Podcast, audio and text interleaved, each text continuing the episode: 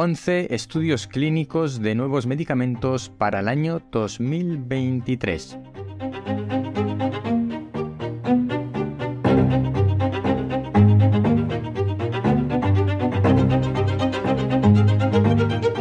Hola, soy Ignacio de Miguel y esto es El décimo hombre, reflexiones sobre ciencia y naturaleza, porque cuando nueve personas están de acuerdo en algo, una décima debe llevar la tesis contraria.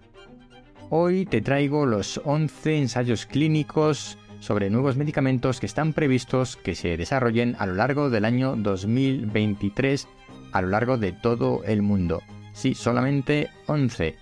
Mm, pueden parecer pocos, pero realmente los ensayos clínicos pues son complejos y no se desarrollan medicamentos todos los días ni a toda velocidad como para que haya muchos más ensayos clínicos simultáneos en un mismo año. Te voy a contar a qué corresponden estos ensayos clínicos y después veremos cuáles son las fases de desarrollo de un medicamento antes de que lleguen al mercado a comercializarse.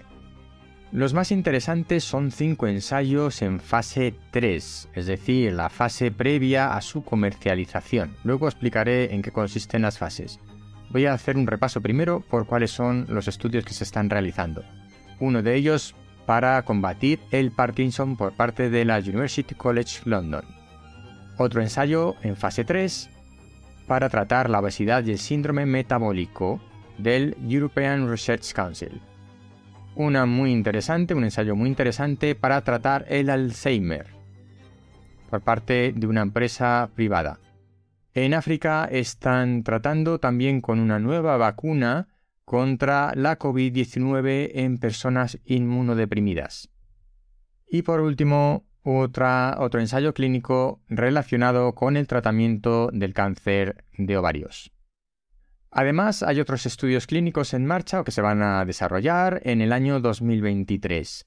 Hay uno en fase 2, fase 2-3, para tratar la, infección por Brucei rhodesiense, que es eh, bueno, una brucelosis, que es una enfermedad eh, endémica de algunas regiones del mundo, aunque en el mundo más occidental eh, no, no, lo conocemos, pero es una enfermedad bastante importante y bueno, pues que mm, tratarla, curarla de manera adecuada puede ahorrar muchísimas vidas. Además, hay otros estudios en fase 1, 2 y 3 relacionados con la tecnología CRISPR-Cas9 para modificar células T o células inmunológicas para tratar enfermedades de la formación celular de las células sanguíneas. En fase 1 tenemos otro estudio para tratar el cáncer metastásico de pecho. Y por último, hay otros dos ensayos que en realidad no, están, no son ensayos en ninguna fase clínica, sino que son cribados para eh, ver la eficacia que existe en determinadas pruebas de diagnóstico, en este caso para el cáncer de próstata y para el cáncer de cervix. Así que estos son los 11 estudios clínicos, ensayos clínicos a nivel mundial que están en marcha este año para el desarrollo de nuevos fármacos, nuevos tratamientos, vacunas, o cribados para la detección diagnóstico de enfermedades que son muy relevantes, tienen una alta prevalencia en la población y que por tanto ahorrarían eh, muchísimas muertes en caso de mm, lograr sus objetivos.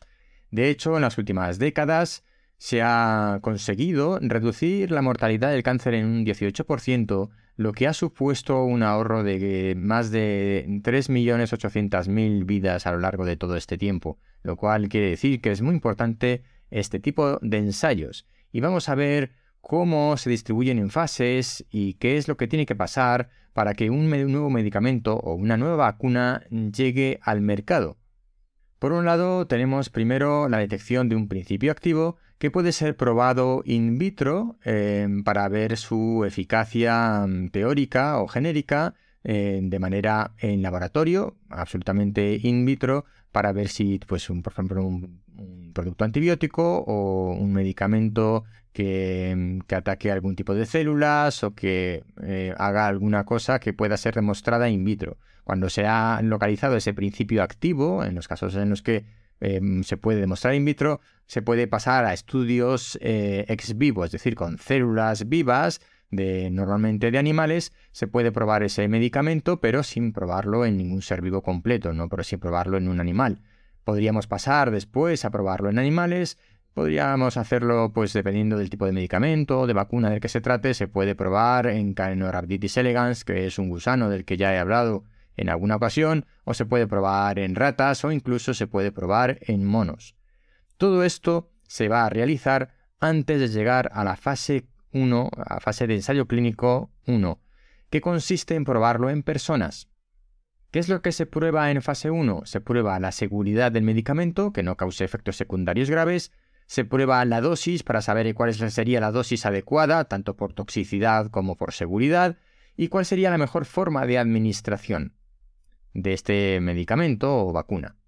En, una vez que se ha superado la fase 1 y que parece que el medicamento es seguro, se pasa a la fase 2, donde se busca la eficacia, realmente comprobar si ese medicamento o esa nueva sustancia es eficaz para lo que se pretende. Y esa es la fase 2. En la fase 3 tendríamos el cálculo de los beneficios frente a los riesgos y si el nuevo medicamento es mejor de otros que ya hay en el mercado, que ya se utilizan.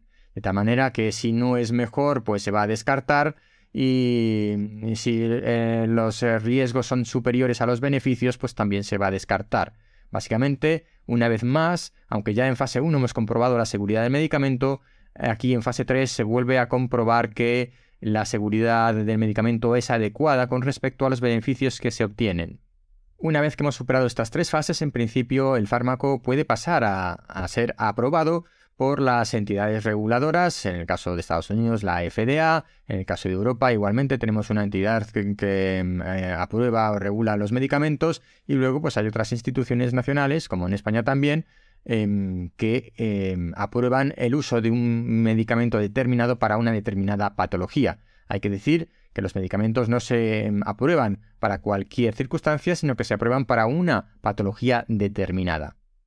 Existe una fase 4, pero en una fase 4 lo que vamos a detectar o vamos a buscar es efectos secundarios no contemplados o no descubiertos previamente y cuáles son los beneficios a largo plazo. ¿Esto qué significa? Que en realidad la fase 4 es un seguimiento que se hace cuando ya el medicamento está aprobado y se distribuye entre la población general, donde ahí tenemos una amplia eh, cantidad de personas sobre las que evaluar cuáles son los resultados más globales, más a largo plazo de ese medicamento o vacuna.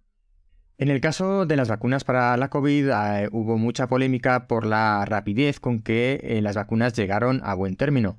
Realmente lo que ocurrió con las vacunas de la COVID es que ya se habían realizado las pruebas de fase 1 y fase 2 y estábamos ya en fase 3. Em, además de que se aceleraron los procedimientos y eh, de tal manera que se pudieran probar lo más rápidamente posible. Hubo algunas quejas con respecto a que éramos conejillos de indias por estar vacunándonos con algo que no había, había sido probado. Realmente sí había sido probado, había sido probado hasta fase 3, una fase 3 quizá algo limitada, pero había sido probado. ¿Qué ocurre? Que hasta que no nos hemos vacunado millones de personas en el mundo no se han podido ver realmente los resultados a largo plazo y algunos efectos adversos que mm, eh, fueron apareciendo posteriormente cuando se vacunó gran cantidad de la población. Eso es la fase 4, pero esto entra dentro de lo normal en los procedimientos de vacunaciones y de medicamentos. Pues hasta aquí el episodio de hoy. Recuerda que el décimo hombre está dentro de la red de podcast científicos Podcastidae. Si no te has suscrito todavía, hazlo ahora en tu plataforma preferida. Si estás en YouTube, dale a la campanita. Nos vemos pronto. Thank